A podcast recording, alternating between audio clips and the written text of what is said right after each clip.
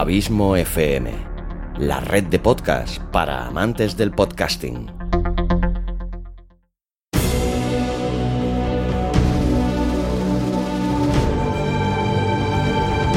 Una producción de Abismo FM y Lorincisus, creada para todos aquellos que quieren disfrutar de su tiempo libre escuchando grandes historias.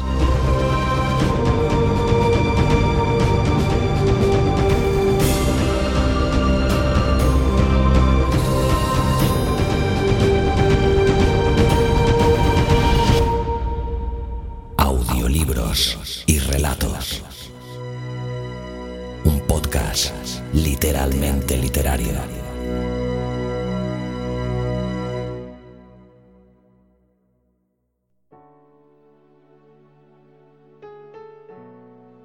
Hola amigos, bienvenidos a Audiolibros y Relatos, un podcast literalmente literario.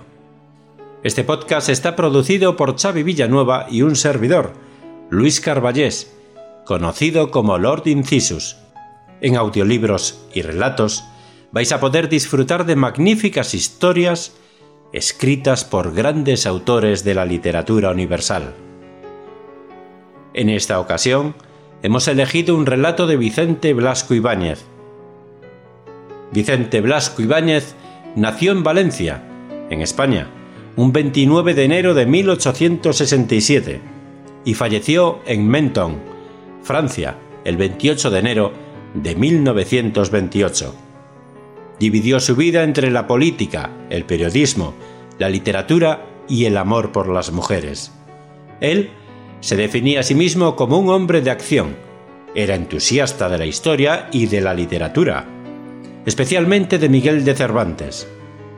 Blasco Ibáñez es considerado un escritor naturalista y aunque se agrupa en la generación del 98, sus miembros no lo consideraban como tal.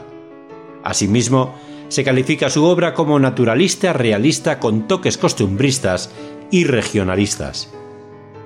Algunas de sus novelas más famosas son Cañas y Barro, de 1902, Los Cuatro Jinetes del Apocalipsis, de 1916, y El Intruso, de 1904. El relato escogido se titula El Maniquí. El Maniquí es un cuento que se encuentra dentro del libro La Condenada. Este cuento trata sobre un matrimonio que no sobrevive a la codicia de la mujer una ambición que la lleva a cometer adulterio. Él, tras esto, se siente profundamente herido y sus vidas se separan. Años más tarde, ella, enferma y moribunda, implora su perdón. Para este relato hemos contado con la colaboración de Noemí Berna y de Tony López. A los dos, muchísimas gracias por vuestra colaboración para todos los demás, esperamos que os guste la historia y que la disfrutéis. Porque como ya sabéis, os merecéis disfrutar de vuestro tiempo escuchando grandes historias. Hasta el próximo programa.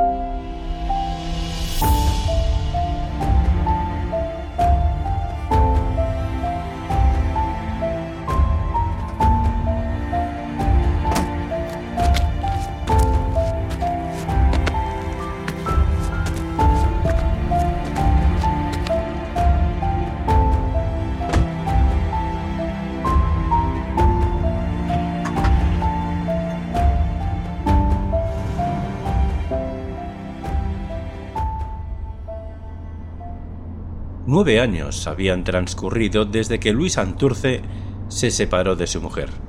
Después la había visto envuelta en sedas y tules en el fondo de elegantes carruajes, pasando ante él como un relámpago de belleza, o la había adivinado desde el paraíso del Real, allá abajo, en un palco, rodeada de señores que se disputaban el murmurar algo a su oído, para hacer gala de una intimidad sonriente. Estos encuentros removían en él todo el sedimiento de la pasada ira, había huido siempre de su mujer como enfermo que teme el recrudecimiento de sus dolencias. Y sin embargo, ahora iba a su encuentro, a verla y hablarla en aquel hotel de la Castellana, cuyo lujo insolente era el testimonio de su deshonra. Los rudos movimientos del coche de alquiler parecían hacer saltar los recuerdos del pasado de todos los rincones de su memoria. Aquella vida que no quería recordar iba desarrollándose ante sus ojos cerrados. Su luna de miel de empleado modesto, casado con una mujer bonita y educada, hija de una familia venida menos. La felicidad de aquel primer año de pobreza, endulzado por el cariño. Después, las protestas de Enriqueta revolviéndose contra la estrechez, el sordo disgusto al oírse llamar hermosa por todos y verse humildemente vestida. Los disgustos surgiendo por el más leve motivo. Las reyertas a medianoche en la alcoba conyugal, las sospechas royendo poco a poco la confianza del marido, y de repente, el ascenso inesperado, el bienestar material colándose por las puertas, primero tímidamente, como evitando el escándalo, después, con insolente ostentación, como creyendo entrar en un mundo de ciegos, hasta que por fin Luis tuvo la prueba indudable de su desgracia, se avergonzaba al recordar su debilidad. No era un cobarde, estaba seguro de ello, pero le faltaba voluntad o la amaba demasiado. Y por esto, cuando tras vergonzoso espionaje se convenció de su deshonra, solo supo levantar la crispada mano sobre aquella hermosa cara de muñeca pálida, y acabó por no descargar el golpe. Solo tuvo fuerzas para arrojarla de la casa y llorar como un niño abandonado apenas cerró la puerta. Después, la soledad completa, la monotonía del aislamiento, interrumpida por noticias que le hacían daño. Su mujer viajaba por el centro de Europa como una princesa. Un millonario la había lanzado. Aquella era una verdadera existencia. Para aquello había nacido. Todo un invierno llamó la atención en París. Los periódicos hablaban de la hermosa española, sus triunfos en las playas de moda eran ruidosos. Se buscaba como un honor arruinarse por ella. Y varios duelos y ciertos rumores de suicidio formaban en torno de su nombre un ambiente de leyenda. Después de tres años de correría triunfal, volvió a Madrid, acrecentada su hermosura por el extraño encanto del cosmopolitismo. Ahora la protegía el más rico negociante de España, y en su espléndido hotel, reinaba sobre una corte solo de hombres. Ministros, banqueros, políticos influyentes, personajes de todas clases que buscaban su sonrisa como la mejor de sus condecoraciones. Tan grande era su poder, que hasta Luis creía sentirlo en torno de su persona, viendo que se sucedían las situaciones políticas sin que le tocasen su empleo. El miedo a combatir por el sostenimiento de la vida le hacía aceptar aquella situación en la que envidiaba la mano oculta de Enriqueta. Solo y condenado a trabajar para vivir, sentía, sin embargo, la vergüenza del miserable que tiene como único mérito ser esposo de una mujer hermosa. Todo su valor consistía en huir cuando la encontraba a su paso, insolente y triunfadora en su deshonra. Huir perseguido por aquellos ojos que se fijaban en él con sorpresa, perdiendo su altivez de mujer codiciada. Un día, recibió la visita de un cura viejo y de aspecto tímido, el mismo que ahora iba sentado junto a él en el coche. Era el confesor de su mujer. Bien había sabido escogerlo. Un señor bondadoso, de cortos alcances. Cuando dijo quién le enviaba, Luis no pudo contenerse. Valiente tal, y soltó redondo el insulto. Pero imperturbable el buen viejo, como quien trae aprendido el discurso y lo teme olvidar si tarda en soltarlo. le habló de Magdalena pecadora, del Señor que siendo quien era, la había perdonado, y pasando al estilo llano y natural, contó la transformación sufrida por Enriqueta. Estaba enferma. Apenas si salía de su hotel. Una enfermedad que roía sus entrañas. Un cáncer al que había que domar con continuas inyecciones de morfina para que no la hiciera desfallecer y rugir de dolor con sus crueles arañazos. La desgracia la había hecho volver sus ojos a Dios. Se arrepentía del pasado. Quería verle. Y él, el hombre cobarde, saltaba de gozo al oír esto, con la satisfacción del débil que se ve vengado. Un cáncer, el maldito lujo que se pudría dentro de ella, haciéndola morir en vida. Y siempre tan hermosa, ¿verdad? Qué dulce venganza. No, no iría a verla. Era inútil que el cura buscase argumentos. Podía visitarle cuando quisiera y darle noticias de su mujer. Aquello le alegraba mucho. Ahora comprendía por qué los hombres son malos. Desde entonces, el cura le visitaba casi todas las tardes para fumar unos cuantos cigarros, hablando de Enriqueta, y alguna vez salían juntos, paseando por las afueras de Madrid como antiguos amigos. La enfermedad avanzaba rápidamente. Enriqueta estaba convencida de que iba a morir. Quería verle para implorar su perdón. Así lo pedía, con tono de niña caprichosa y enferma que exige un juguete. Hasta el otro, el protector poderoso, dócil a pesar de su omnipotencia, le suplicaba al cura que llevase al hotel al marido de Enriqueta. El buen viejo hablaba con fervor de la conmovedora conversión de la señora, aunque confesando que el maldito lujo, perdición de tantas almas, todavía la dominaba.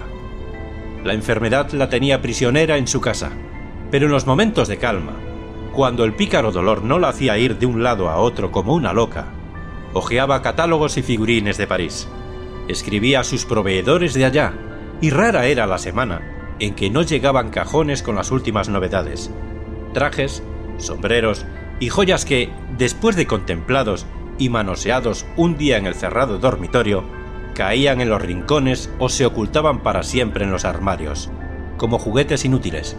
Por todos estos caprichos pasaba el otro, con tal de ver a Enriqueta sonriente. Estas continuas confidencias hacían penetrar lentamente a Luis en la vida de su mujer. Seguía de lejos el curso de su enfermedad y no pasaba día sin que mentalmente se rozase con aquel ser, del que se había apartado para siempre. Una tarde, se presentó el cura con desusada energía. Aquella señora estaba en las últimas, le llamaba a gritos. Era un crimen negar el último consuelo a una moribunda. Y él no lo consentía. Sentíase capaz de llevárselo a viva fuerza. Luis, vencido por la voluntad del viejo, se dejó arrastrar y subió a un coche, insultándose mentalmente, pero sin fuerzas, para retroceder. Cobarde, cobarde para siempre.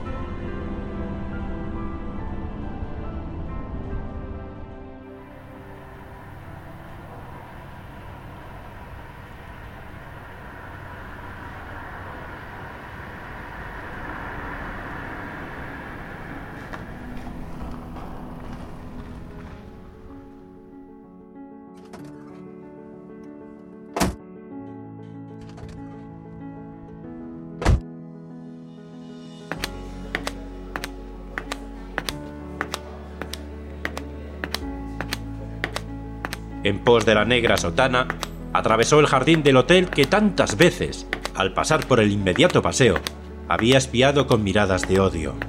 Y ahora, nada, ni odio ni dolor. Un vivo sentimiento de curiosidad, como el que entra en país desconocido, paladeando anticipadamente las maravillas que espera ver. Dentro del hotel, la misma impresión de curiosidad y asombro. ¡Ah! Miserable.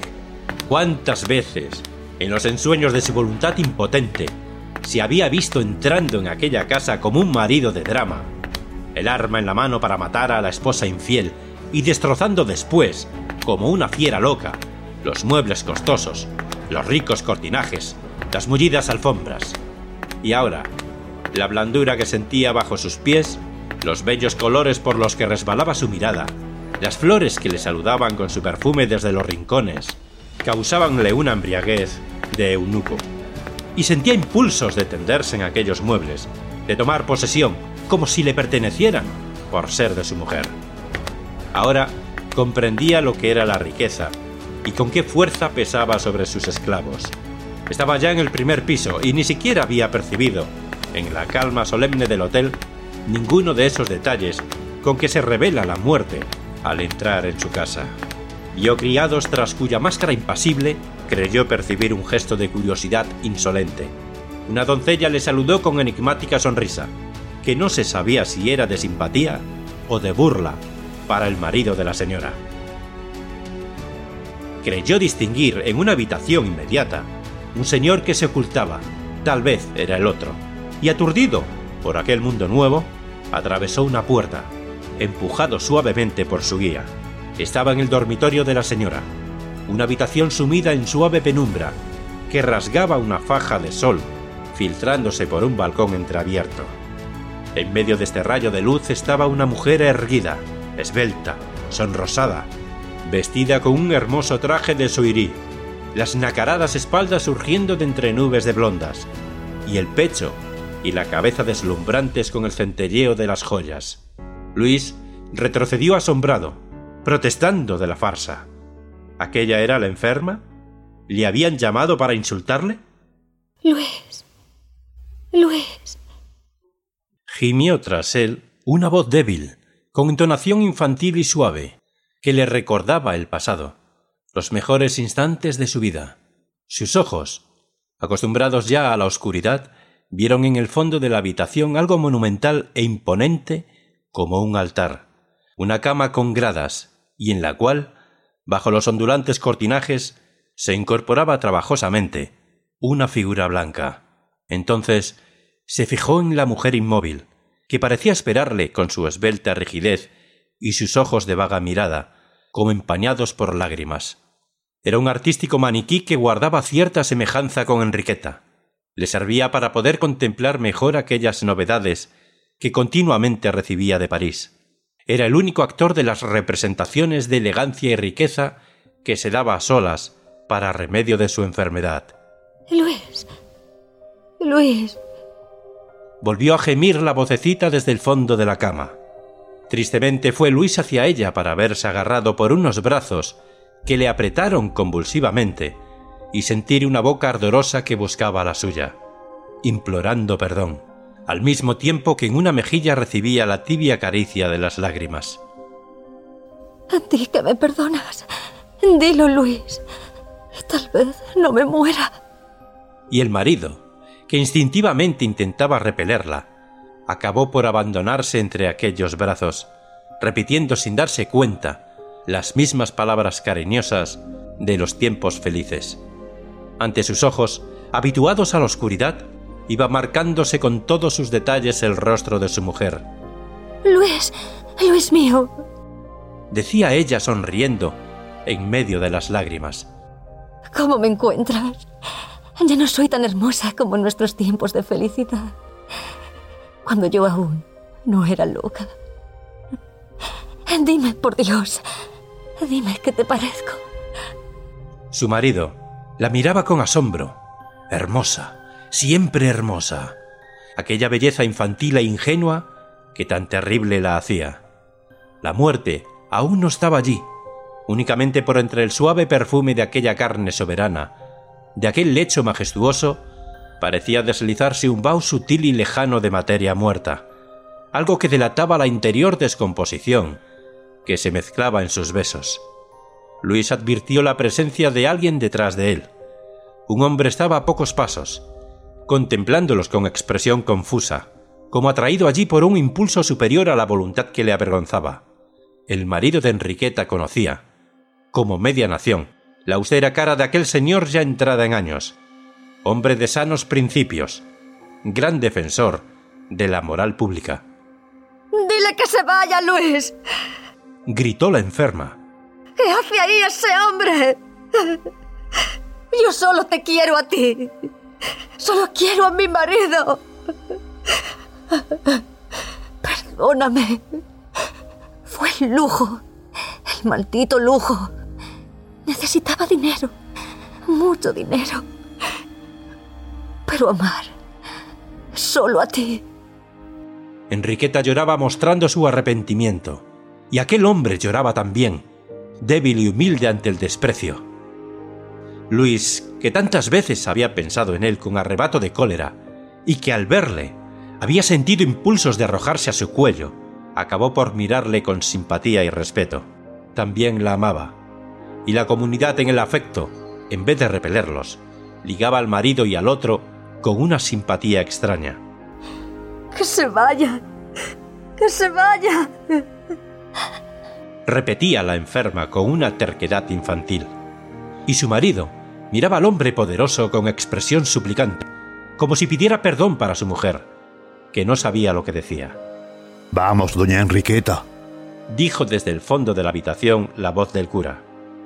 Piense usted en sí misma y en Dios. No incurra en el pecado de soberbia. Los dos hombres, el marido y el protector, acabaron por sentarse junto al lecho de la enferma. El dolor la hacía rugir, había que darle frecuentes inyecciones, y los dos acudían solícitos a su cuidado. Varias veces se tropezaron sus manos al incorporar a Enriqueta, y no los separó una repulsión instintiva.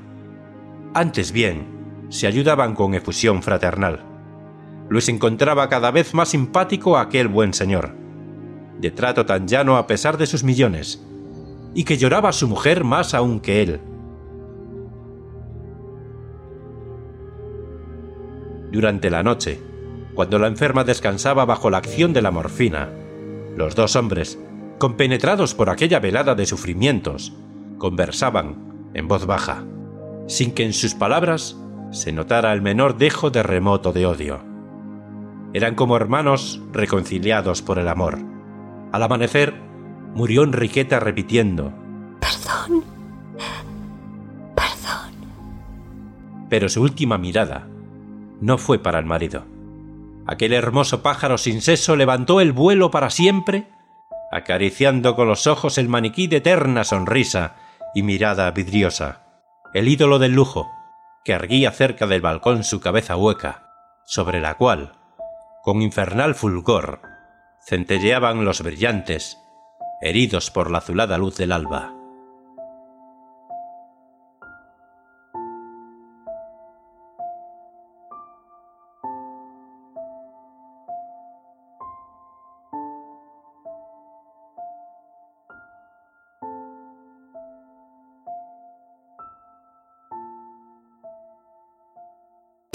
Si te ha gustado el relato, ayúdanos a hacer crecer este proyecto compartiéndolo en tus redes sociales o dejándonos un comentario tanto en el propio podcast como en su correspondiente artículo en la web abismofm.com. Te recomiendo también que te suscribas al podcast sea cual sea la plataforma desde la que nos escuchas. Es totalmente gratuito.